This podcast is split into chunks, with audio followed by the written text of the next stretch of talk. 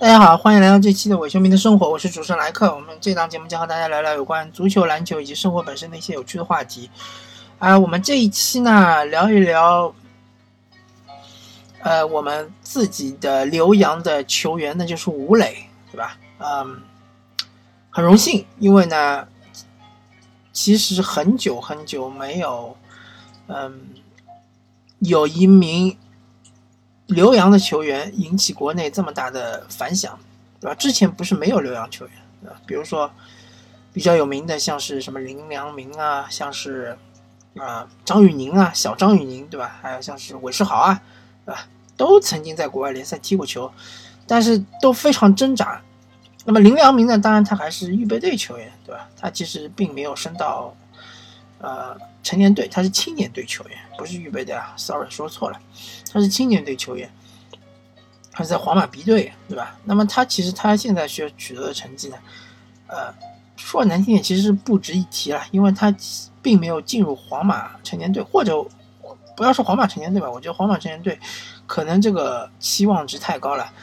他有机会租借到一支西甲的其他的球队去踢一下，或者甚至西乙 A 吧，能够去参加。联赛比赛对吧？能够踢上主力，我觉得都已经是很了不起的成绩了。但是暂时还没看到。那么也也不是说我在批评林良铭，或者说我觉得林良铭是没有前途的，不是这么说。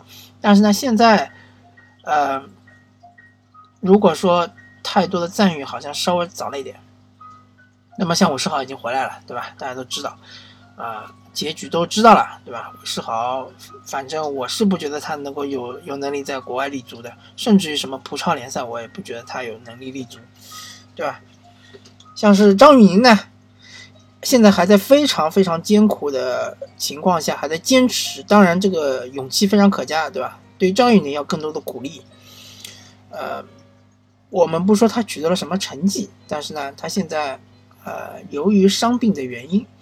他现在暂时没有拿到主力位置，但是呢，如果他确实是有能力的，我相信在海牙队呢能踢上主力，能踢上主力。如果能进很多的球，那么有机会呢转到其他的五大联赛中去进行更多的锻炼。如果说不能进很多的球，对吧？或者说只是永远都是主力轮换的话，那我觉得，呃，荷兰联赛其实没有什么太大的锻炼价值啊。荷兰联赛。二十年前吧，二十年前九几年的时候，不是二十年前，应该是二十五年前吧。那时候荷兰联赛还很强，对吧？阿贾克斯还拿到过欧冠，对吧？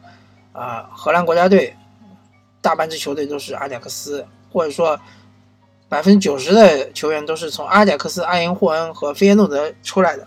那这个时候，而且荷兰队那时候很强，是吧？世界前四的水平。那这个时候荷兰联赛很强。现在荷兰联赛基本上都已经掏空了。稍微好一点的球员，对吧？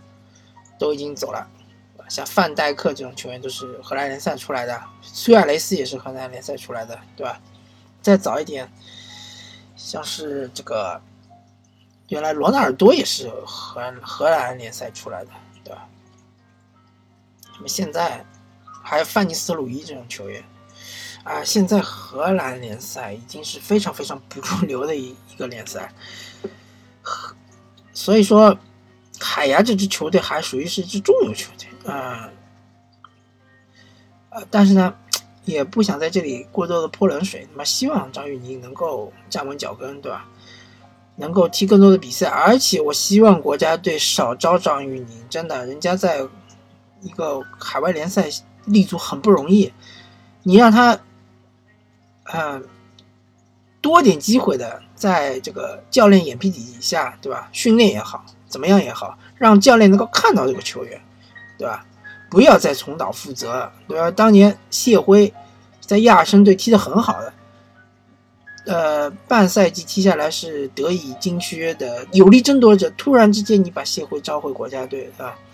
然后他下半个赛季就失去了主力位置，对吧？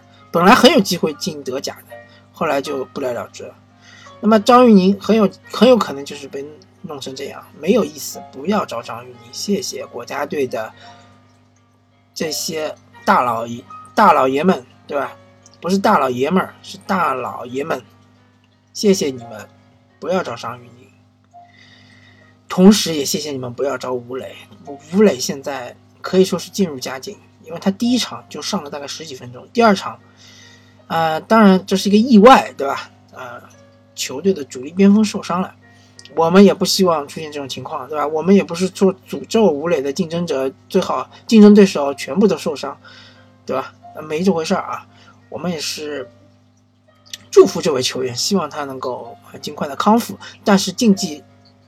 体育就是非常残酷的，是吧？呃，我之前预测，我觉得吴磊在国家队的这个伤势很严重，但是呢，去了西班牙之后进行检查之后，发现是可以上场比赛的，是可以进行保守治疗的。啊，这一点我也很吃惊啊。那可能说是呃，我作为一个这个播客的主持人，对吧？非专业的，是有点孤陋寡闻了，对吧？那么。对于之前的言论比较激烈的言论呢，我还是啊再次道歉，对吧？嗯，确实是知识不够啊，呃，知之为知之，不知为不知，是智也。嗯，所以说呢，对于自己不熟悉的领域呢，还是少发言的为好。那么，对于吴磊来说是个好消息，对吧？对于吴磊的球迷，像我，我也属于之一，我觉得也是个好消息。吴磊能够上场比赛，而且踢得很好。呃，很适应西甲的风格，对吧？这场比赛他上场踢了六十分钟左右，是，当然就是说有这场比赛我没看啊，因为确实一点多的比赛，对于我这个年龄的人来说，可能是呃有点困难啊。如果我是十五六岁、十六七岁的那种高中生什么的，那么我可能。爬起来看看完了之后，第二天继续上课，没什么问题。但是确实我这个年龄，呃，相距甚远，所以说呢，还是要早点睡觉。那么我第二天呢看了这个报道，报道说吴磊是这个就是西班牙人对，嗯，巴列卡诺好像是这场比赛呢，吴磊是一个大功臣，对吧？那确实也是这样，因为巴列卡诺呢是一比零领先，然后吴磊呢创造了一个点球，那么西班牙人扳平，然后呢再是最后绝杀，而且吴磊在前场对于对方后防线的压力非常大，但其实就和他在上港队也好，或者说在国家队也好，他其实作用是一样的，只不过在国家队呢他进球比较少，但他对对方的后防线的压力还是非常大的，这一点是毋需质疑的。啊，很多不懂球的球迷都觉得吴磊不进球，对吧？作为一个前锋你不进球，那你就说明你踢的失败，就说明你这场比赛发挥不佳。那其实不是这样的。呃，其实吴磊的存在对于任何一支球队的后防线消耗都是非常大的。消耗大了之后呢，容易后防线出现啊思想不集中，容易出现空档，容易被可能吴磊的队友抓住机会，对吧？进球，这都是吴磊的功劳。那么在西班牙人就是这么回事嘛，对吧？就算吴磊这场比赛没有创造这个点球，我觉得吴磊已经发挥的非常不错了。西班牙人就是对对手的巴列卡诺的后防线，呃，其实还是漏了几个机会给吴磊的，对吧？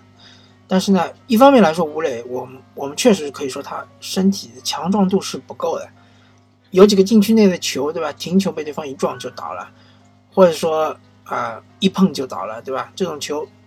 西西班牙裁判觉得是没有犯规，但是为什么吴磊会出现这个位置呢？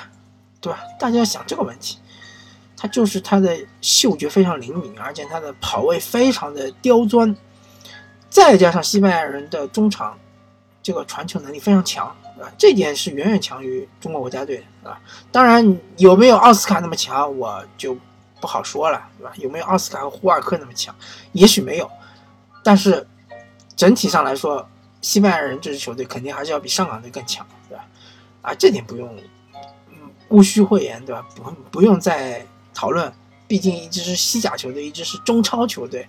就算你是中超贵为中超冠军，那你和西甲的一支球队比，还是差距还是很明显的，节奏就不是在一个档次上。